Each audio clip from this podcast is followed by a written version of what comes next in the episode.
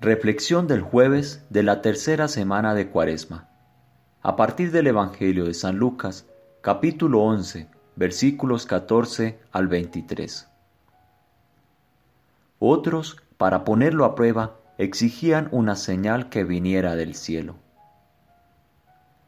Existe una historia del Buda encontrándose con un grupo de brahmanes, entre quienes se encontraba un joven de 16 años insoportablemente sabiondo, prodigio, que conocía todos los textos y desafiaba la autoridad del iluminado. Gautama respondía todas sus preguntas y eventualmente lo acorralaba. El final feliz es que el joven aprendió su lección y se convirtió en discípulo. Convertirnos en discípulos para muchos de nosotros es un largo negocio. El ego, como Lucifer, como en la lucha cósmica que dio lugar a la guerra civil en el cielo, no desea servir. Prefiere la derrota y la exclusión del rango de los benditos que aceptar un poder más alto. En términos más terrenales, esto se refleja en nuestra lucha contra las adicciones. El primero de los doce pasos que nos guiarán hacia la libertad es el más humilde reconocer nuestra incapacidad de liberarnos y la necesidad de reconocer un poder superior. Esto eventualmente nos conduce al paso 11, para cuando hemos aprendido el significado real de la oración, contacto consciente con Dios, como creemos que Dios significa. Solamente entonces, luego del despertar espiritual que resulta del dominio del ego, estamos listos para ayudar a otros que están sufriendo la adicción y comenzamos a vivir lo que hemos aprendido en todos los tramos de nuestra vida.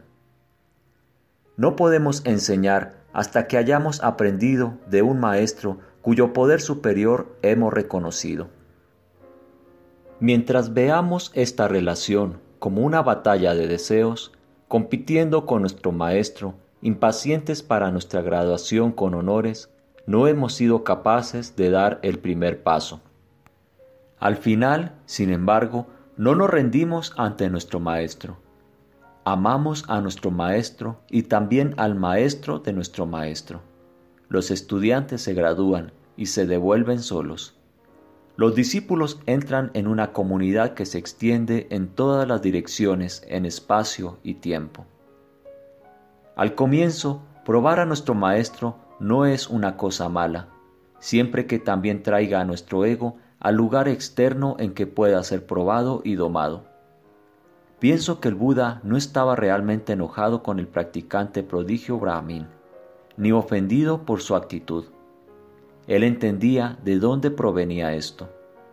Finalmente, con su ayuda, el joven comprendió y vio que su verdadero yo solamente se liberaría y sus talentos serían puestos a buen uso por lo que tal vez parecería una humillante derrota, pero que era en verdad la aceptación mutua que existe entre un verdadero maestro y un verdadero discípulo. Pero esto puede ser un largo y difícil juego hasta que encontremos esta clase de maestro, uno que pueda hacer de nosotros esta clase de discípulo. Hasta entonces, el ego tiene innumerables líneas rojas las cuales se niega a cruzar y buscará incluso vencer y humillar al Maestro, del cual depende nuestra liberación. Esto se hace explícito más adelante en la historia de la Pascua. Tomado de las reflexiones de Cuaresma del padre Lawrence Freeman. Traducción Marta Heimar, WCCM Paraguay.